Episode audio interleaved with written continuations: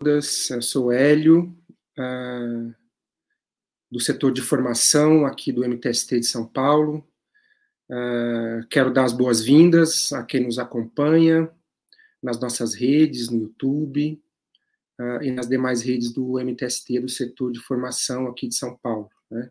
A gente vai começar o nosso segundo encontro do Barraco na Academia, né? Uh, a gente teve o primeiro uh, algumas semanas atrás com o companheiro Guilherme Boulos, a gente teve uma discussão absolutamente frutífera com ele, com a companheira Rose, que foi uh, o nosso primeiro encontro do Barraco na Academia. A gente discutiu a dissertação de mestrado do companheiro Guilherme Boulos. Hoje, a nossa convidada é a companheira Natália Zermeta, mas antes de eu apresentar a Natália e dela começar a falar sobre uh, o trabalho que a gente, sobre o qual a gente vai conversar hoje, queria uh, falar algumas coisas sobre o Barraco na Academia, sobre essa iniciativa do setor de formação do MTST aqui de São Paulo, né? é uma iniciativa que convida atores e autoras de trabalhos acadêmicos que tenham o MTST como um objeto de análise direta, né? É, que pretende estudar algum aspecto particular do movimento. A gente fez o primeiro encontro, como eu disse, com o companheiro Guilherme Boulos, há algumas semanas, uh, e hoje a nossa convidada é a companheira Natália, né, que conhece o MTST como poucos, né, ela está no movimento há mais de 20 anos, esteve presente nos momentos mais importantes do movimento nesse último período.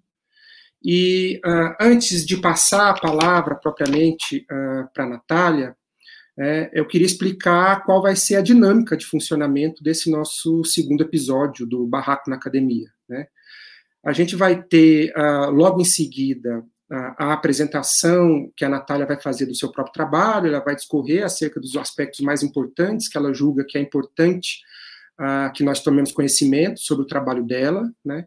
Em seguida, a, gente vai passar a palavra para o companheiro Marcelo, do setor de, do, de formação do MTST aqui de São Paulo também, que vai fazer alguns comentários sobre o trabalho a, da Natália, vai colocar algumas questões, a gente devolve para a Natália, que vai comentar, e aí, em seguida, a gente vai abrir para algumas questões uh, do público. Então, vocês podem formular questões, colocar observações, comentários né, durante a, exposição da Natália ou a conversa que ela vai ter com o Marcelo em seguida, porque assim que a gente tiver um pouquinho de tempo, a gente lê essas observações, esses comentários ou eventualmente questões que vocês possam colocar sobre o que a Natália vai falar e sobre a conversa que a gente vai ter aqui, tá certo?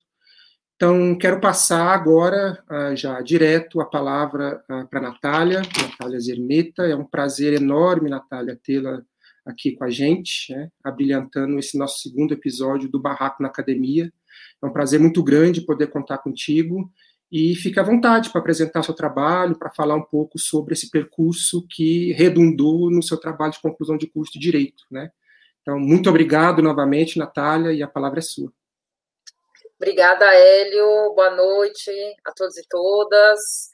Bom, prazer é meu, né, estar aqui, tendo a oportunidade de apresentar esse trabalho que, como ele já disse, ele não é o resultado só de um, um trabalho acadêmico, é, é, principalmente o resultado de um trabalho é, que junta, né, um pouco do que é, a academia nos ensina e também com o que a prática nos ensina, né. Acho que esse foi a primeira talvez a, primeira coisa que me motivou a escrever sobre esse tema, porque existe é, uma, um afastamento imenso sobre o que a academia pensa e sobre o que a realidade concreta exige é, de fato que, que se pense né, para se construir efetivas soluções para a vida do povo.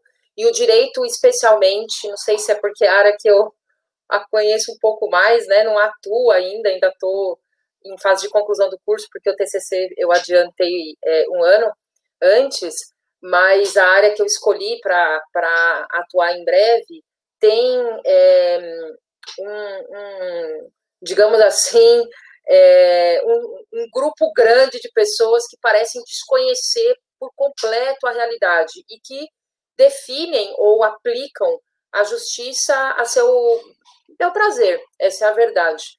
Né? Poucas, muitas vezes, é, privilegiando muito mais é, o seu, a sua concepção de mundo do que o mundo tal como ele é.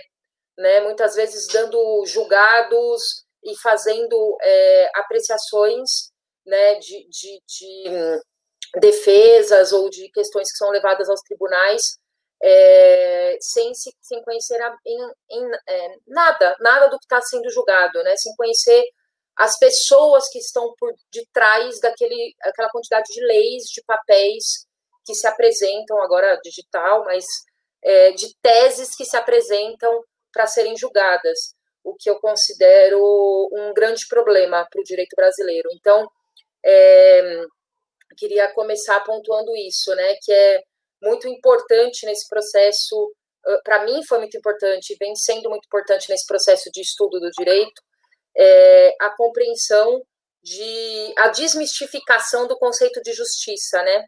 A gente muitas vezes aposta na justiça como se ela tivesse é, por natureza a ideia de justiça dos seres humanos normais e comuns, que é baseado muitas vezes em, em, em, é, em conceitos que não, se, não são considerados na, na justiça de fato, né, ou na justiça institucionalizada.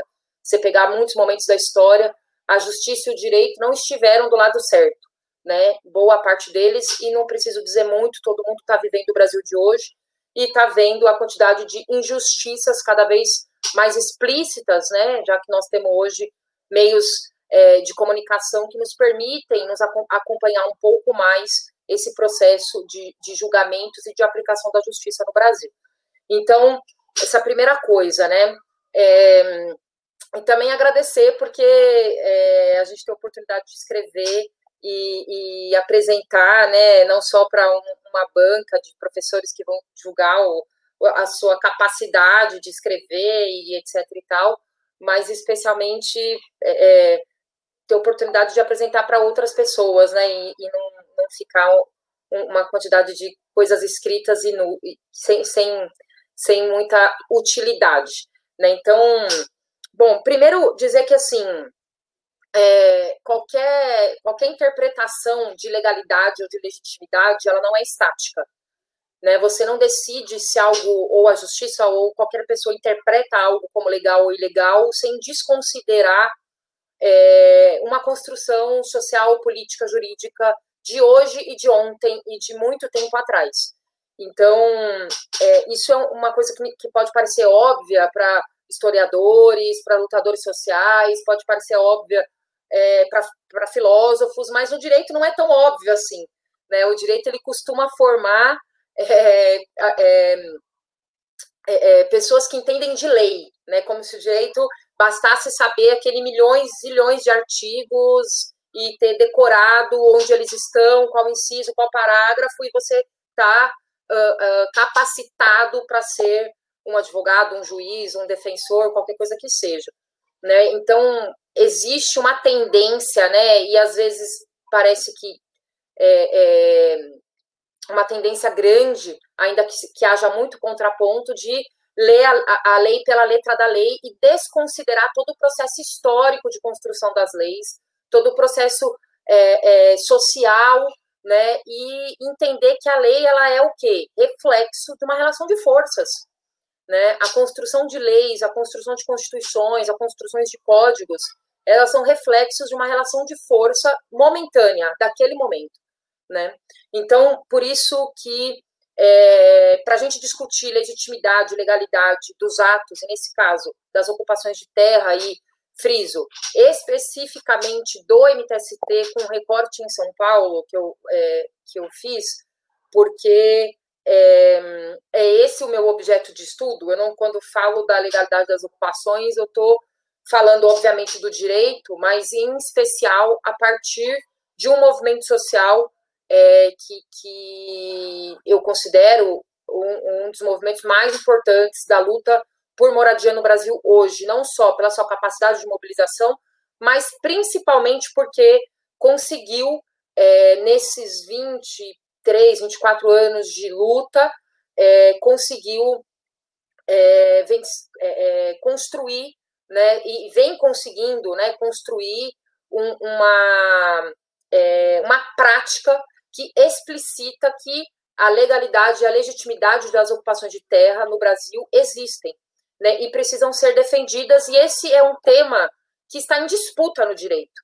Né? Existem hoje é, a imensa maioria de, de, de, em especial, né, de quem está no direito civil, dos civilistas, é, é, criticam muito as ocupações organizadas, ainda que tenha uma linha, ainda que defenda ocupações de terra, mas não, não a ponto de defender a, a, a legalidade a partir das, dos movimentos organizados ou a legitimidade dos movimentos organizados, por isso essa diferenciação para mim foi bem importante de, de ser destacada, né?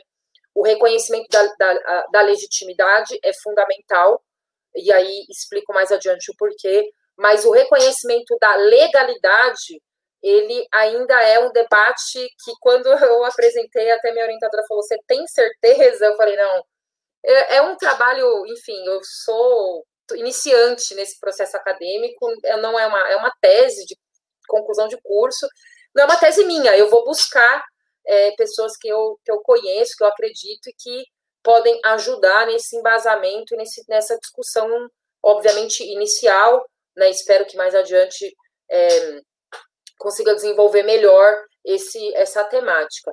Mas é importante entender esse processo histórico, porque a gente, quando fala de Brasil, a gente fala de um, um país de características sui generis. Não à toa, o Brasil hoje é um dos maiores, um dos, dos países é, com maior déficit habitacional do mundo. E isso não é à toa. Isso não é agora que se acumulou, isso não é um processo é, in, que se iniciou com a especulação imobiliária, como, como às vezes alguns interpretam. Não, isso é um processo histórico né? Só para passar rapidamente. Né? A gente tem alguns, alguns momentos históricos que são importantes de serem recordados. Né? Primeiro, a gente relembrar é, que a coroa portuguesa chegou no Brasil né, se utilizando do direito de conquista né, para retirar as terras dos indígenas que aqui habitavam. Então, tomou as terras dos indígenas se utilizando do direito de conquista que existe em Portugal, existe no mundo, e é, se apropriou ou é, invadiu e, e, e, se utilizou do direito para se apropriar dessas terras e para também dividir essas terras né, com é, a concessão das Seis Marias, né, é, e obviamente que essas terras foram, foram, foram concessões feitas pela coroa, portanto, não para setor, para grupos já privilegiados, né? E lembrando que a gente tinha a Constituição em 1824, que considerava a propriedade privada como um direito absoluto. Né? Isso é quase que absoluto, já existiam ideias de função social acontecendo pelo mundo, mas a, a, a, a, a Constituição de 1824, né, no artigo 179, 178, se eu não me engano, deixa claro que a propriedade privada é absoluta, né? Ou seja, se faz o que quiser com ela, se destrói, se constrói, deixa abandonada, enfim, o direito de propriedade está assegurado. Né? E na sequência, também como um fato histórico que eu acho importante pontuar, a gente teve é, o, em 1850 a Lei de Terras, que foi, na verdade, onde se originou né, o, o, o instituto, né, que, que hoje é muito consagrado, do proprietário. Não existia esse instituto do proprietário, e a terra, que antes era concessão, passou a ser propriedade privada. Ou seja, a única forma de se adquirir terra passou a ser através do instituto da compra, da compra e da venda, e se permitiu também é, algumas indenizações, em alguns casos, etc. E tal, mas, mas isso é, é um elemento que é muito marcante, né, e é importante a gente pontuar isso, porque a lei de terras, na verdade, por, um, alguns falam né, que ah, foi a democratização, etc. Mas na verdade, não. A lei de terras foi um elemento fundamental de início da concentração de terra no Brasil. Né? E ela vem, lembrando, pouco tempo antes é, do, do, do, do, fim da escravização, que, é, obviamente, foi né, uma reorganização do processo de distribuição de terras para garantir que quando os é, escravizados estivessem libertos, entre aspas, eles é, não tivessem terra para plantar, para morar e, portanto, fossem mão de obra barata e fácil de serem é, é, exploradas e, e, exploradas de forma é, precária, obviamente. Né? Então, só para pontuar que nós estamos falando de, uma, de um, movimento social, né, o MTST, que faz ocupação de terra, luta por moradia, por reforma é, urbana de modo geral, mas especificamente por moradia, né, num país que é, uh, uh, tem todo esse contexto em relação à distribuição é, de terras, né, em relação à, à concentração fundiária, a forma que se, se urbanizou, a forma, enfim, com que se consolidou a divisão de terras no Brasil, né, e que se consolida hoje como um país é, que bate o recorde de déficit habitacional. E isso não é à toa né? Isso não é à toa, isso é resultado de um processo, né? Um processo do qual é, o, o, direito, a justiça, é, para, enfim, é, registrar, né, não foi, é, foi conivente, quando não atuante nesse processo, né? Então, essa é a primeira coisa que eu acho que, que eu queria destacar. Mas é, Bom, passando tudo isso, acho que, enfim, tem, tem, tem várias questões que a gente pode ir aqui no bate-papo respondendo, conversando, mas para a gente poder economizar o tempo, inclusive para podermos conversar um pouco e responder as perguntas e, e enfim, é, trocar ideias aqui sobre a temática, né, é, adentrando um pouco mais o ponto de vista da legitimidade e da legalidade, é importante a gente entender que em 1988, ou relembrar, né, que em 1988, ele, ele, ele é, é, marca uma questão muito importante, né, e ele traz um elemento muito importante, que é, é o elemento da gente lembrar que o direito né, é uma construção histórica, não apenas, como eu já falei, mas marcada pela disputa de interesses. Isso, isso é imprescindível, a gente não pode perder isso de vista. Mas, marcada pela disputa de interesses de grupos e de classes sociais, né? E a Constituição de 1988, ela traz elementos importantíssimos para a gente que contribui na nossa, inclusive, definição de justiça, que são os elementos de ética e de solidariedade. Não existe justiça sem solidariedade. É, justiça só é possível, né, se houver solidariedade no sentido jurídico, né, que é uh, as, a, as partes todas se responsabilizarem para que a justiça se efetive. Né? Então, o, o, o, tal dos direitos e deveres iguais para todos precisa, de fato, existir para que exista justiça. Né? E não existe justiça quando alguns têm é, direitos e os deveres não lhes são cobrados, assim como alguns é, tem, tem deveres, cumprem seus deveres, pagar imposto, trabalhar, é, não roubar, não matar, e etc e tal, né? É, mas não tem os seus direitos assegurados, não tem saúde, não tem educação, não tem moradia, portanto, é, só pode existir justiça se a gente, é, é, se o ambiente né, for um ambiente que permite com que as pessoas tenham os seus direitos plenos, em especial humanitários garantidos, e, e, e cumprirem com os seus deveres é, assim, assim também é, é, como, como elenca, enfim, a Constituição e todos os, os diversos aí códigos brasileiros. Mas é, isso é importante é, de, de, se lembrar, porque no curso da história do Brasil, né, uh, inclusive o direito brasileiro contribui, contribuiu e está rolando agora esse tema né, da Lei de Segurança Nacional e etc e tal, com a criminalização dos movimentos sociais, né? É, os movimentos sociais, eles são instrumentos que colaboram e contribuem com a democracia e com a justiça. São instrumentos de justiça social, né? E, e é aí onde mora a sua legitimidade. A legitimidade dos movimentos sociais, ela está é, para além né, da, da questão, além da questão né, da sua forma de organização, de reivindicação, né, que é a, a livre associação, a liberdade de expressão, né, e sua, que, que, garantem as suas formas de, de, de, de organização, né, é, os movimentos sociais, eles são sintomas, né? Por que, que surge um movimento de moradia? Não é porque meia dúzia de doido tem casa, falou, ah, vamos, vamos lutar aí sem teto. Mas se não tem sem teto, não tem movimento sem teto. O movimento sem teto existe depois que existem sem tetos, né? Portanto, os movimentos sociais, por si só, já deveriam ter sua, sua legitimidade, porque ele, na, eles, na verdade, são consequências de um Estado falho, né?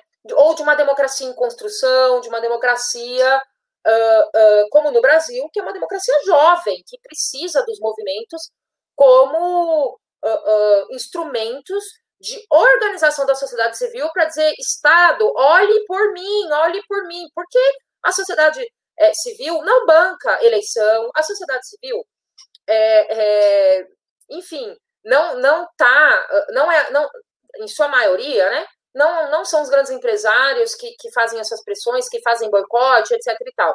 Portanto, a forma legítima dos, da, da sociedade civil se organizar, pressionar e garantir os seus direitos é uh, através também dos movimentos sociais. Aí moram também, aí mora também a sua legitimidade, né?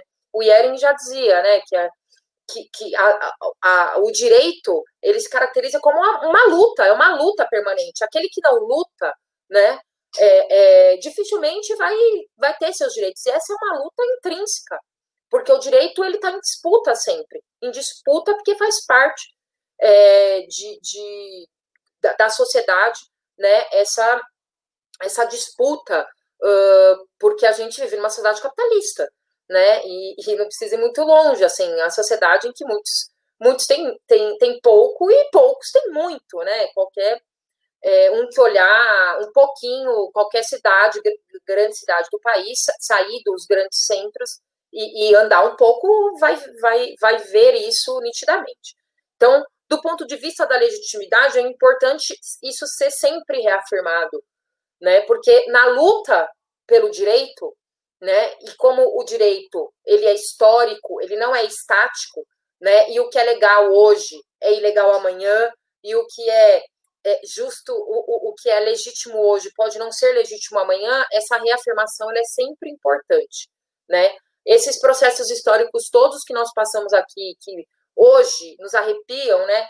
É, escravização, é, tortura e etc e tal, foram todos com apoio do direito, apoio da, da, da, da enfim, da justiça, né? Então, é, é, é, essa disputa permanente, ela é necessária, e ela não se faz só nos tribunais. É óbvio que, em especial no Brasil hoje, que você tem aí uma dinâmica que, que é muito jurisprudencial, né? Ou seja, é, as decisões dos tribunais são muito importantes para as próximas decisões, né?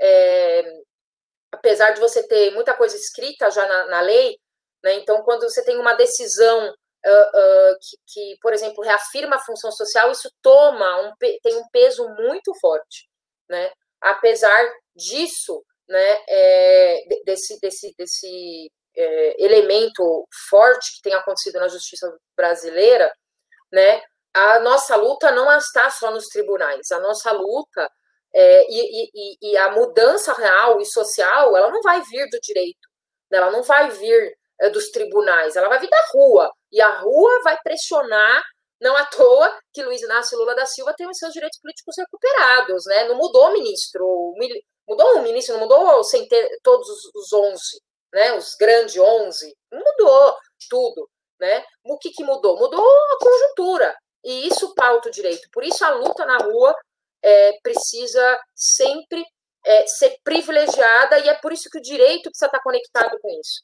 Porque quando o afastamento do direito acontece, né, você começa a criar grandes aberrações, né? É, e isso é muito ruim para a democracia, né? Agora, indo ao ponto mesmo eu não sei ainda se eu tenho muito tempo, mas indo ao ponto do, do, da questão, que foi até o chamado, né? Se é legal ou não é legal, isso é óbvio, tem vários debates a ser feito aí, tem debates filosóficos, né? Tem, enfim, muitas questões para serem colocadas. Mas decidi enfrentar esse debate do ponto de vista realmente jurídico, né? Porque a, a legalidade ou não legalidade, ainda que ela tenha questões é, é, de outras dimensões que possam ser trazidas é, é, do ponto de vista da positivação da lei, do ponto de vista da compreensão da lei, ela é fundamental, né? E, e a grande questão é que, uh, eu, e aí, de novo, é, é, a partir da experiência do MTST, né? Eu acho que existem uh, uh, um debate fundamental que precisa ser feito, que é o debate sobre ocupações e invasões. Esse debate na vida das pessoas, é, esse debate na vida das pessoas, ele, ele não faz, não tem muito efeito. As pessoas ocupam e falam que não é invasão, etc e tal, mas o mundo jurídico, ele tem bastante efeito, né? Porque a ocupação, né, ela, a invasão, ela é um esbulho possessório, né? Já a ocupação é quando alguém ingressa, né, é, em bens abandonados. E ela é, ela é legal, né? E ela é legal porque você tem, com, com o, o, o advento da Constituição de 1988, você tem um elemento que é fundamental, que é a relativização do absolutismo da propriedade privada. E aí, o professor Gilberto Bercovitch é excelente no que ele diz. Ele diz: olha, primeiro, isso sou eu que digo, né? A elite é, é, precisa entender algumas coisas, né? Primeiro que o Brasil mudou. É, é segundo, né? Aí sim o professor diz é que é, a, a função social da propriedade ela não é uma restrição da propriedade privada. Isso é a primeira coisa que precisa ser entendido. Quando você coloca o elemento da função social da propriedade, você não está restringindo a propriedade privada. Isso é um equívoco. Você está apenas dizendo que essa função, essa propriedade, ela tem que ser solidária. Ou seja, ela tem que retornar para a sociedade, ela tem que ter uma função. Você não pode mais acumular terra como antes, que você comprava, tinha o mundo, comprava o mundo, o mundo era seu. Agora, você precisa dividir o mundo. Isso é o básico, o básico para a vivência social. Né? Então, esse elemento, ele é, ele não, ele não só tem que ser sempre reafirmado, né? Como o próprio professor diz que a propriedade que não cumpre função social perde proteção legal. Isso é, é básico, assim, é base, é importante da gente reafirmar. Porque quando você descumpre um, um, uma legalidade, você perde a proteção é, é, do Estado, você, do, da, do, da justiça. Né? Você descumpriu o preceito básico da, que é a função social da propriedade. Portanto, você perdeu né, o, a proteção estatal. Isso é importantíssimo da gente compreender. E quando alguém ocupa uma, uma, uma propriedade sem função social, você tem uma disputa dada nesse espaço, que é a disputa de alguém que não não, não, não tem a posse, perdeu a posse, porque você vai continuar tendo título, mas você não deu função, você perdeu a posse. Contra um grupo que não tem propriedade e que está em posse daquela propriedade, né? Portanto, esse conflito, quando ele se coloca, deve a Constituição é, é, coloca e todos e vários constitucionalistas e civilistas, enfim, defendem que esse conflito deve colocar né, a justiça ao lado da luta humanitária. Portanto, quando esse conflito se estabelece, não é o direito patrimonialista que deve prevalecer, como prevalece na justiça brasileira, mas é o direito humanitário. E se a ocupação é feita é, é, é, em razões humanitárias, são pessoas que não têm onde morar, o direito à vida ele é uh, uh, uh, um direito a ser protegido por, de tudo. Portanto, o direito à vida, quando se coloca em contradição com o direito de patrimônio, que é diferente, né, é, é, de você ter um lugar habitado, é, o privilégio da lei, é, é, quer dizer, a palavra privilégio, mas tudo bem, mas é, é, a, a, lei deve se colocar no, no, no, ao lado do direito da vida, né? Portanto, para ir concluindo, esses são alguns dos elementos né, que colocam é, a questão da licitude. A outra é que você não, não, não diz isso é legal, isso é legal e, legal. Você tem que olhar o caso concreto. E o caso concreto que eu observei foi o caso do MTST, que faz uma ocupação é, em, em, em terrenos desocupados, sem cumprimento de função social, muitas vezes, inúmeras, com dívida, inclusive, porque sequer se paga um IPTU, às vezes áreas urbanas com imposto de área rural, né, que, que os proprietários não, não, não mudam, o Estado não vai atrás, né? E, e, e ocupa essas terras e ocupa, uh, e aí para ir concluindo, com elementos muito importantes de serem considerados pelo Estado e pela justiça brasileira. Primeiro, ocupa com boa fé, né? Porque a diferença de ocupação e invasão tem um elemento importantíssimo no direito, porque quando você ocupa com, com violência, com ameaça, né, você caracteriza um, um tipo que o, o, direito brasileiro é, é, considera como crime. Mas a ocupação de boa fé para denunciar uma área sem, sem, sem função social e com uh, o movimento social se colocando como intermediário entre o Estado e o proprietário, em que sentido? O MTST não ocupa para dizer pelo fim da propriedade privada, que morra, não é para isso que o movimento ocupa. As pessoas ocupam para ter onde morar. Então as pessoas ocupam para dizer o seguinte: olha, proprietário, você tem a propriedade, mas você não tem posse, você não usa a posse. Vamos ser solidário? Você dá sua, você divide a sua posse aqui, certo? A gente vai pagar, a gente vai contribuir com o imposto, a gente vai pagar a luz, a gente vai gerar economia, inclusive, né? E a gente quer o nosso direito garantido e, e fala para o Estado, Estado, olha só, você fala de função social, mas essa terra está abandonada, a gente não tem onde morar. E o nosso direito à moradia, onde fica? É isso que o MTST faz. E isso que o MTST faz é legal, porque o MTST exige o cumprimento da função social da terra, exige o direito à moradia sem força, sem violência, com boa fé é, e com a crença de que a justiça e a democracia né, permitem, é, é, devem, é, devem se posicionar ao lado daqueles que mais necessitam ou daqueles que estão à margem do direito de propriedade, porque só se protege quem tem o direito de propriedade. Quem está em busca desse direito não tem sua proteção. Então, eu vou terminar, concluir. Desculpa, eu me alonguei muito, mas é, acho que esses são os elementos centrais para a gente abrir o debate. É, e, e, enfim, fico aí à disposição para a gente poder conversar e, e perguntas e vamos que vamos. Obrigada. Muitíssimo obrigado pela, pela exposição, Natália, muito clara. É, Para quem lê o seu trabalho conhece o seu trabalho, sabe que você tocou nas questões mais importantes, mesmo que estão presentes lá.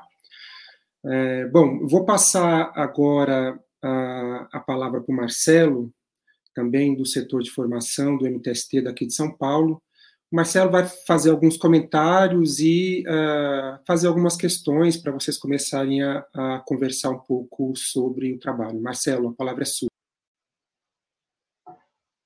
Boa noite, Natália. Obrigado aqui pela presença aí, da honra para gente aí estar tá aqui no, no nosso segundo barraco da academia. Obrigado, Hélio, aí, pela, pela introdução. Boa noite para todo mundo aí que está vendo a gente, está acompanhando. Bom, Natália, é muito legal te encontrar aqui nesse lugar também, né? Porque a gente está sempre juntos aí nas ocupações e reuniões e atos, e agora te encontrar texto, o texto da Natália, assim, achei muito interessante e melhor ainda é te ouvir falando assim, porque o trabalho cresce. O trabalho é muito bom, o trabalho está muito interessante, mas ele cresce ó, é, te ouvir falando, né? Porque tem elementos aí que, que me chamou a atenção. Bom, primeira coisa, assim, eu dei aula um ano para Nação Judas para o Direito, de Sociologia. Infelizmente, foi uma passagem há muitos anos atrás e muito rápida, porque seria fantástico também te encontrar em sala de aula, assim, poder debater com você em sala de aula. Mas, enfim, achei assim, do seu trabalho, me chamou a atenção você falando que eu estudei é, um conflito de terra na Paraíba, conflito agrário, né? E eu fui muito por esse lado da legitimidade como você está indo. E essa, esse par entre legitimidade e a legalidade. E achei legal te ouvir, porque você retomou essa discussão que, que eu também um dia também tratei. Então, acho que a gente tem muito muita proximidade, né? Pela, eu fui pela geografia agrária, mas muito próximo à sociologia jurídica. e é um muito elemento ali que você está trazendo. E aí eu fiquei pensando assim, para você falar um pouco mais sobre a licitude jurídica das ações do MTST, você está dizendo que ela se sustenta na função social da propriedade, porque justamente ela não é um limite à propriedade, ela é uma outra forma de ver a propriedade não como um direito absoluto, mas sim como algo que precisa ser solidário, que é o que você falou. E aí você faz uma boa construção que é você pega tanto uma entrevista, né, da dona Cida para falar a diferença entre invasão e ocupação, quanto também dois autores que eu imagino que sejam da, do direito, né, que aí eu não conheço, é, que falam justamente que a ocupação não se caracteriza como o esbulho possessório né, que é um palavrão jurídico, né, até se pode explicar um pouquinho, né, mas é a usurpação da propriedade, né, para quem não não está acostumado com esses palavrões jurídicos. Da posse. Então é é da posse, né? E aí as nossas ocupações, então, pelo que você está argumentando, elas são lícitas, porque elas não se caracterizam como um esbulho possessório, é isso que você está afirmando? Elas são pelo caráter provisório?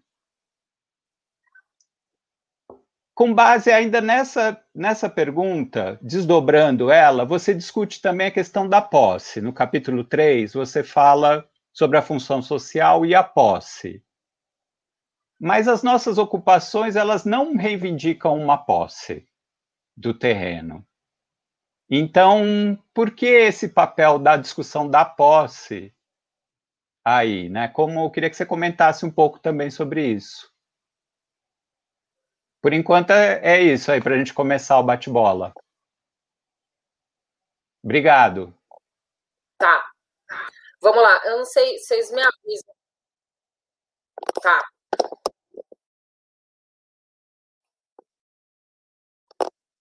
Minha internet está tá, tá funcionando direito. Vou ver se eu conseguir pegar tudo telo. Olha só, é, de fato, assim, é, primeiro, a função social, ela sim é um elemento que é, é, é um elemento central na discussão sobre licitude, né, sobre ser legal ou não ser legal, porque é, quando, quando você tem uma abertura né, é, mais uh, solidária e social, que é a característica da nossa Constituição de 88, você olha para o Brasil e fala assim: putz, esse país é cheio de contradições, esse país precisa de moradia, de saúde, de educação e etc e tal. Então, lá na Constituição não tem direito à moradia só, tem direito à saúde, educação e etc e tal. Então, a nossa Constituição, primeiro, ela assume que o papel do Estado é um papel garantidor de direitos. Isso, por mais que, que, que se queiram, né, os, os, liberais queiram diminuir esse papel do Estado, e essa é uma disputa que a gente tem que fazer, o Estado é o garantidor de direitos. De quais direitos? Sociais, os direitos fundamentais e etc e tal. Então, esses é, elementos, eles são fundamentais à função social sim, eu, eu, eu explorei mais a partir da função social para é, não só o argumento da legalidade, como também da legitimidade, né? É, da legitimidade não do movimento, mas da ação do movimento. Né? O movimento, enquanto organização política, tem sua legitimidade em outras questões, mas enquanto ação de ocupação, a função social é sim um elemento importantíssimo. Agora, existe uma confusão entre entre propriedade e posse. Quando a gente ocupa um terreno, a gente, a primeira coisa que a gente faz é dizer para o Estado que tem um proprietário que não cumpre a sua posse. Porque posse e propriedade são coisas diferentes. Existe um debate profundo no direito sobre posse e propriedade, sobre a autonomia da posse. Porque se você for pegar a história do Brasil, a propriedade é um instituto recente, é um instituto da Lei de Terras, de 1850. Mas a posse, ela existe há muito tempo. Então, quem dá. Ah, existem, existe uma corrente forte no direito, não sei se ainda tão forte pelos meus conhecimentos, mas forte, que defende que, pro, que posse só pode ter quem tem propriedade. Então, é, é, é sei lá, é, uh, como é que posso ser didática? Esse estojo aqui é da minha filha, mas se ela não usa, eu uso. Eu não tenho a propriedade dele porque eu uso, eu tenho a posse. A propriedade é um instituto que se inventou de título, é um título, é um papel. Papel escrito, esse documento é do fulano. Ela não te dá todos os direitos. Inclusive, quando você aluga uma casa, o que, que você deu para a pessoa que você alugou? A posse. Existem vários casos, né? Então, a propriedade, uma das formas de se garantir o direito à moradia, não é só pela propriedade, é também pela posse. E quando o movimento ocupa, ele ele questiona a posse, por isso, por isso esbulho possessório, que é o quê?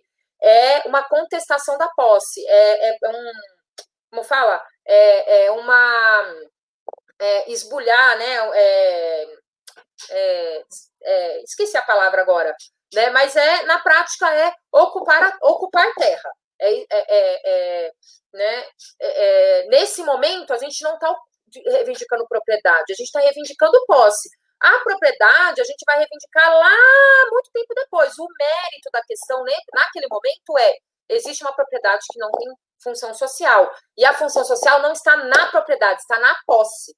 Né? Então, isso, enfim, acho que nós não vamos conseguir avançar muito. É, não sei se eu, se eu, vou conseguir também ser, ser responder e, e, e, ser profunda nisso, mas é, são elementos que, enfim, com bate-papo aqui a gente pode ir aprofundando.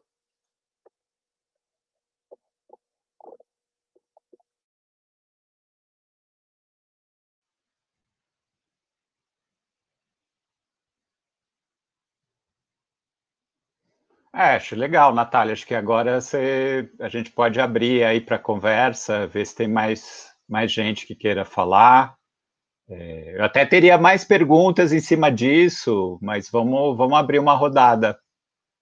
Então, passo para você, para quem agora? O Gabriel? Ah, ótimo. Acho Marcelo. que é o Hélio. Isso, vamos ler, vamos ler aqui a pergunta que veio do Facebook, do Vinícius Oliveira. Ele pergunta o seguinte, Natália, para você. Natália, se possível, argumente acerca das, das relações de gênero quando tangenciam um registro de imóvel conquistados uh, pelo MTST. Então, para você falar aí um pouco sobre a, a questão de gênero, como é que ela aparece nesse debate que você tem feito. É, não, esse, esse debate de gênero quase que eu mudei para ele, inclusive, mas ele é um elemento importantíssimo, porque é, quando você fala.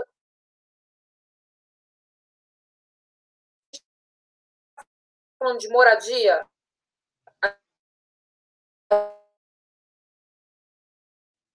Só um pouquinho, Natália, porque acho que travou, está travando a sua, a gente não está falando de imóvel, principalmente. Voltou? Acho que, acho que voltou, Natália. Se você puder recuperar um pouquinho só, nos últimos 10, 15 segundos, acho que deu uma cortadinha, tá bom? Tá.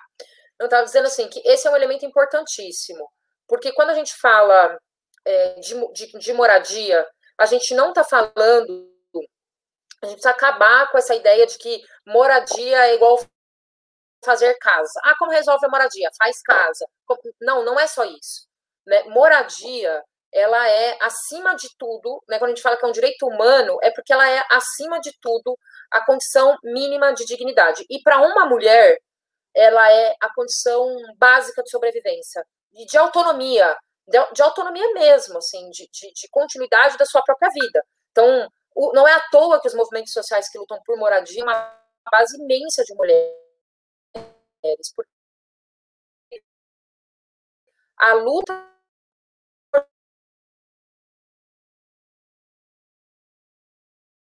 por moradia não é uma luta por propriedade. E esse é um Caí de novo. Voltou agora, será? Bom, vamos lá. Voltou, pode seguir. Né? Voltou agora, né? Ah, bosta aqui. Desculpa aí, mano. Mas o eu estava dizendo o seguinte: eu, eu sou apaixonada por esse debate, né, para ir concluindo, é, porque a, a, propriedade privada é um, uma uma de uma sociedade patriarcais lutam por é, sobrevivência, por autonomia, né? por, por condições de, de, de, de, continuidade, essa história de é, é, ocupar, de brigar por propriedade, de herança, isso é de homem para homem, né, historicamente. Estou dizendo de modo genérico. Então, esse é um tema fundamental, importantíssimo da gente entender esse recorte de gênero, entender o que significa a luta por moradia para uma mulher e garantir que a, a moradia, quando a mulher conquista, seja dela, por razões de propriedade, mas por razões de, de de garantias vá, vá, vá viver sob condições é, é, desumanas em razão de não ter mais para onde ir. Então, acho que é isso. Ótimo, Natália. Obrigado. A gente tem, tá, tem várias questões aqui. Uh, a gente vai ler mais uma, que acho que a gente vai apresentar ela aqui para você que é a questão que vem da Cristiane, que ela, a Cristiane Damasceno Barbosa, ela pergunta o seguinte: como repensar as ações dos movimentos sociais em épocas em que fakes são disseminados de forma célere e agressiva? Né? Então, a questão das, das fake news aí como mais um obstáculo que os movimentos precisam enfrentar nesse, nesse cotidiano de luta. Você comentar, por favor. É, esse é um desafio, né? Esse é um desafio para os movimentos sociais, para os partidos políticos, para todos os instrumentos, né? É, eu acho que uh, uh, uh, o, o, que o, os movimentos precisam é, é, talvez algo que por um tempo não foi de, muito de preocupação dos movimentos sociais, especialmente, precisam é, construtivas e disputar narrativas né, a gente precisa retomar a disputa de, de mentes.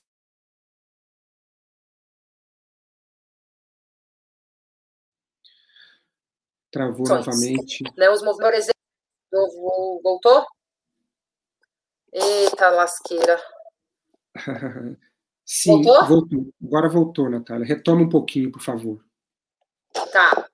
Ah, desculpa, gente. Hoje tá, tá ruim aqui. É, não, eu estava dizendo que os movimentos sociais precisam se apropriar dos instrumentos de disputas de narrativas, de disputas ideológicas.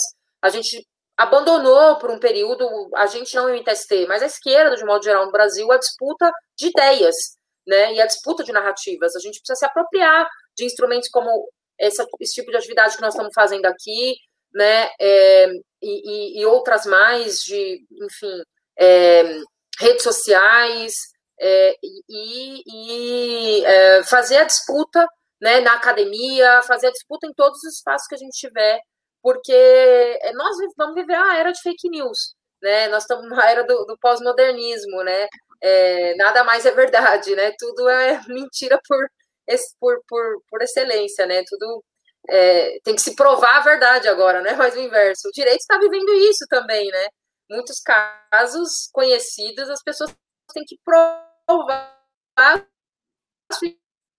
inocência, e não o inverso. Ações que nós estamos perdendo no Brasil. Eu acho que os movimentos sociais precisam, primeiro, continuar com o seu papel, combatividade, luta na rua, organização ao lado do povo, pé no barro, conversando com as pessoas, etc e tal, e ao mesmo tempo fazer a disputa ideológica e dos instrumentos tecnológicos que hoje existem cada vez mais vão ser formas de comunicação importantes que nós temos que disputar. Perfeito, Natália. É, vamos continuar aqui, então, pegando mais uma outra questão uh, de quem está nos acompanhando agora. Dessa vez, a pergunta da Maria de Fátima Nunes Madeira. Ela diz o seguinte: Como vocês veem o caso dos moradores de rua? Ao ouvir a Natália dizer que a moradia é condição de dignidade, lembrei deles. É a pergunta da Maria de Fátima, a quem a gente agradece muito. Obrigado, Maria.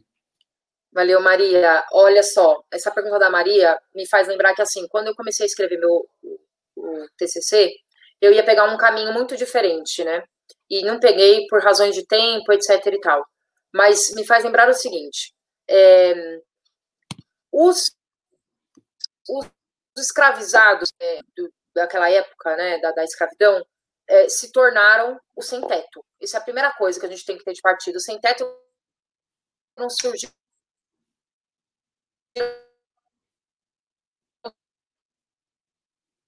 do nada. Surgiram de um processo. De um processo injusto. Eu acho o. Voltou? Tá. Voltou. Eu acho que a população em situação de rua.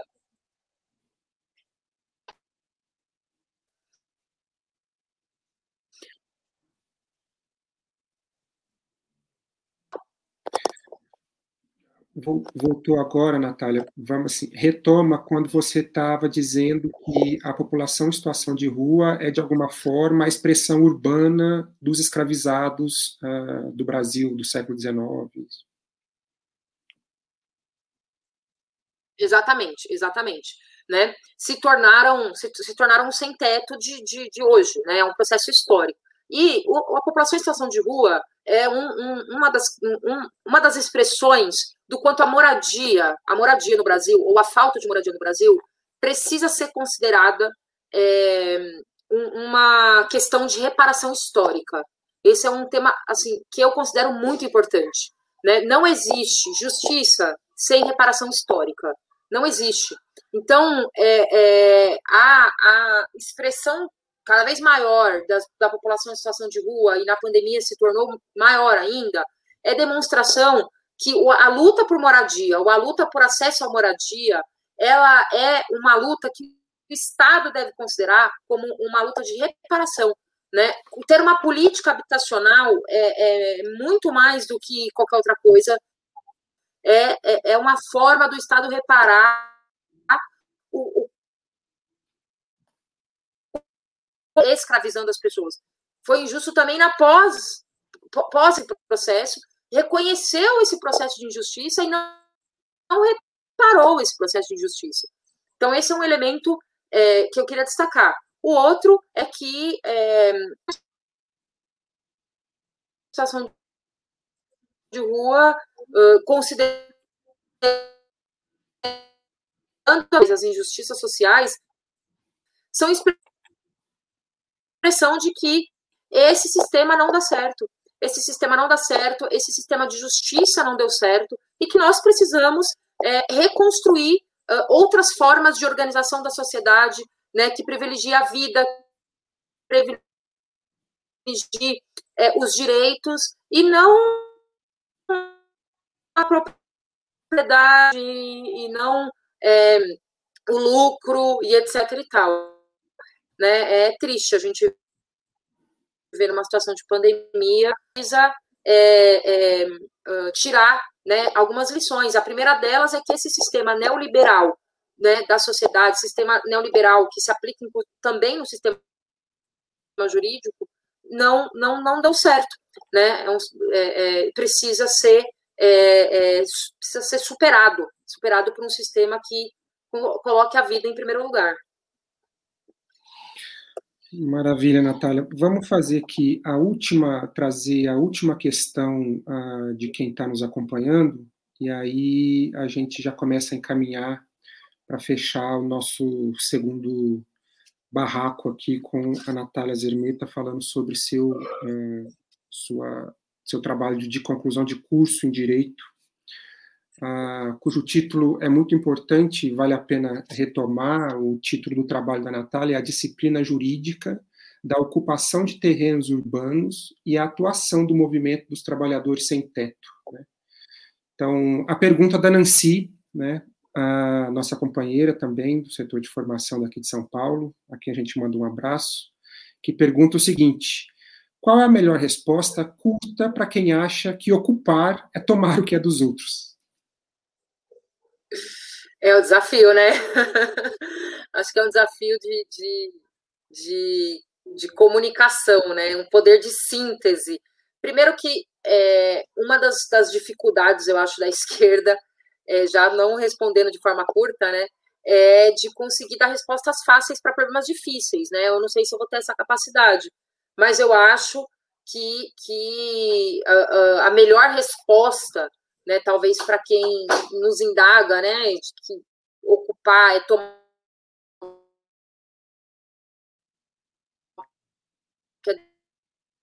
dos outros pessoas. É... Voltou? Toda hora cai. Voltou. Voltou. Tá é, eu acho que a, a, melhor, a melhor questão. Pode ir?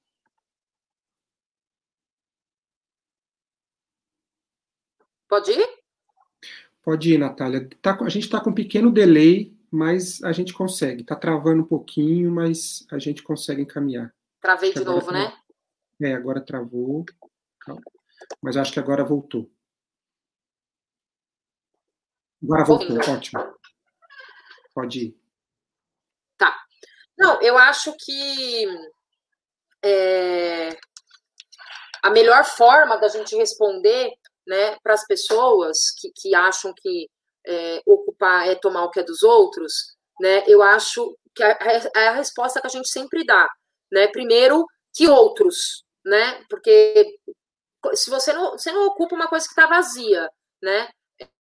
É, é, então, é, a gente ocupa porque tá sem, tá sem dono, né? Pode até ter alguém que se reivindique dono, mas não, não tá sem dono. Segundo, é que é, a gente não ocupa para tomar nada de ninguém. Acho que é a resposta que o movimento sempre dá, né? A gente não ocupa para tomar nada que é de ninguém, a gente ocupa para lutar pelo que é nosso. É diferente de tomar coisa de alguém. Né? A, gente, a gente está ocupando para reivindicar um, uma coisa que nós não temos. E a pessoa tem um terreno vazio e não faz nada com ele. Se a pessoa fizesse casa, talvez tivesse condições de comprar, talvez se tiver um financiamento justo, se tiver uma política justa, talvez a gente tenha condição de comprar. Mas a gente, a gente não ocupa para tomar o que é dos outros, a gente ocupa para ter o que é nosso. São coisas, são formas diferentes de olhar o copo, copo vazio o copo cheio, né? A gente ocupa para é, enfim, para dizer que a gente existe e que a gente precisa de casa e para lutar pelo que é nosso.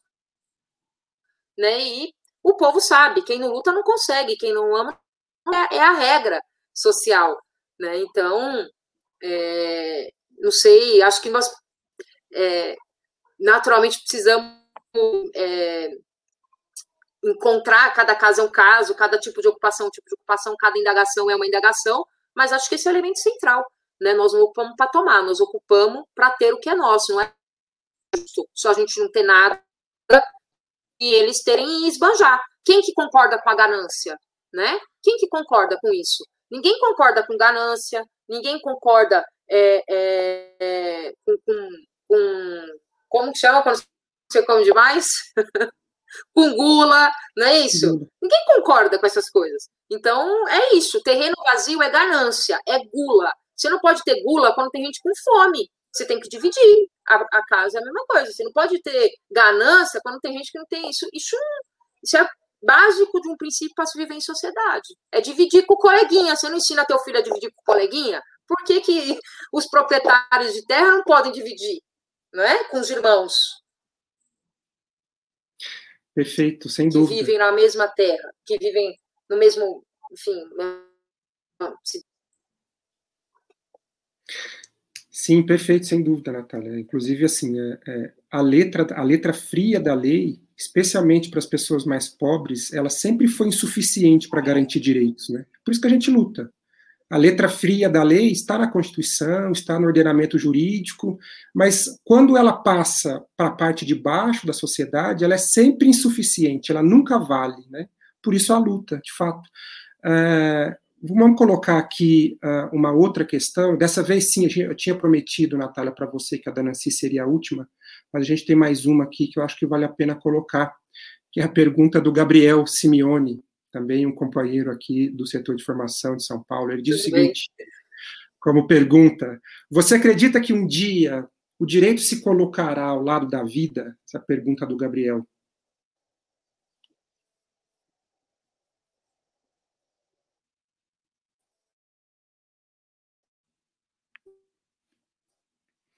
Acho que travou mais um pouquinho, Natália. Voltou, voltou. Voltou, agora voltou. Pode ir. Se eu acredito que um dia o direito se coloca, colocará ao lado, da, ao lado da vida? Exato. É isso? A pergunta? É, essa foi a pergunta do Gabriel. Olha, eu acredito é, que esse esse direito e essa justiça ela é, precisa ser superada. Ela está a serviço de, de uma relação de forças hoje que não vem das ruas, né? Que não vem da sociedade de modo geral. A gente é uma maioria no, no, no, no mundo, no Brasil, né? Quem não tem nada, quem não tem terra, quem não tem saúde, quem não tem educação, é a maioria, né? No entanto, o direito tá, se coloca sempre ao lado da minoria, né? Ou a justiça, né? Melhor dizendo. Eu acho é, que é, existe já, né? Muito avanço no direito em relação à vida, né? A própria expressão dos direitos humanos e a própria relação é, é da disputa de direitos que, que, que resguardam a, a vida, enfim, né, a dignidade, ela é, é, um ambiente que cresceu, não à toa a direita tem tido reações muito grandes em relação aos direitos humanos, né? Tem reagido muito mal a isso. Mas eu, eu para ser curta e grossa, acho que no capitalismo não existe é, direito acima, acima é, a vida incluída nesse direito, né? Ou assim, na justiça ou na prioridade. Então, eu acredito que é possível você ter a vida acima é, é, de tudo, a vida como prioridade, seja, seja no direito, seja nos tribunais, mas não nesse sistema. Né? Esse sistema já mais vai perdurar né? a justiça é, de forma uh, uh, fria, como você disse, na letra da lei, simples, né? É, garanta ou fique sempre ao lado da vida. Né? O, a, a, vida no sistema capitalista ela é número, ela é número nas suas estatísticas, né? assim como é nos mortos pelo, pelo, pelo Covid-19, na pandemia, assim como é os números do desemprego. Né? Então, se a gente, se a gente acredita é, na luta pela vida, a gente inevitavelmente vai se esbarrar no capitalismo e vamos ter que lutar contra o capitalismo e, portanto, vamos ter que pensar um novo sistema de justiça e vamos ter que pensar, inclusive, é, nos limites da lei e, da, e, do direito, né? Não sei se eu respondi a pergunta. Eu, assim, é, não, não, não é, não se sinta pressionada a responder o que eu vou dizer, mas é, porque é uma pergunta para a gente fazer um outro barraco, né? Mas só para você a partir da sua sensibilidade, da sua formação, o que, que você pensa? Uma sociedade emancipada, que a gente pensa nos nossos melhores sonhos, teria ordenamento jurídico ou não? O que, que você pensa assim sobre isso? Nos nossos sonhos, não. Eu não? acho que não. Tá. Eu acho que não. Inclusive, uma sociedade com um pouco mais de, de, de, de liberdade não existiria nem os profissionais do direito, assim, não precisaria nem de advogado. Né? Uma sociedade com um pouco mais de, de, de, instrução, do ponto de vista mais preocupada com a garantia de direitos. Eu Sim. acredito que não. tristemente, eu, eu acredito que não. Ah, Ou felizmente. Né? É, depende do ponto de vista. Bom, é, a gente encaminha para encerrar, então, antes de agradecer a Natália, eu quero chamar uh, o Marcelo de volta o Marcelo fazer suas considerações, e aí em seguida eu passo para a Natália e a gente encaminha para encerrar. Marcelo, fique à vontade. Obrigado, Hélio. Bom, depois dessas palavras da Natália, sociedade gerida, os operadores do direito não são mais necessários, assim, as regras por nossa conta. Também acho. Eu, eu acho que aí, Natália, você está.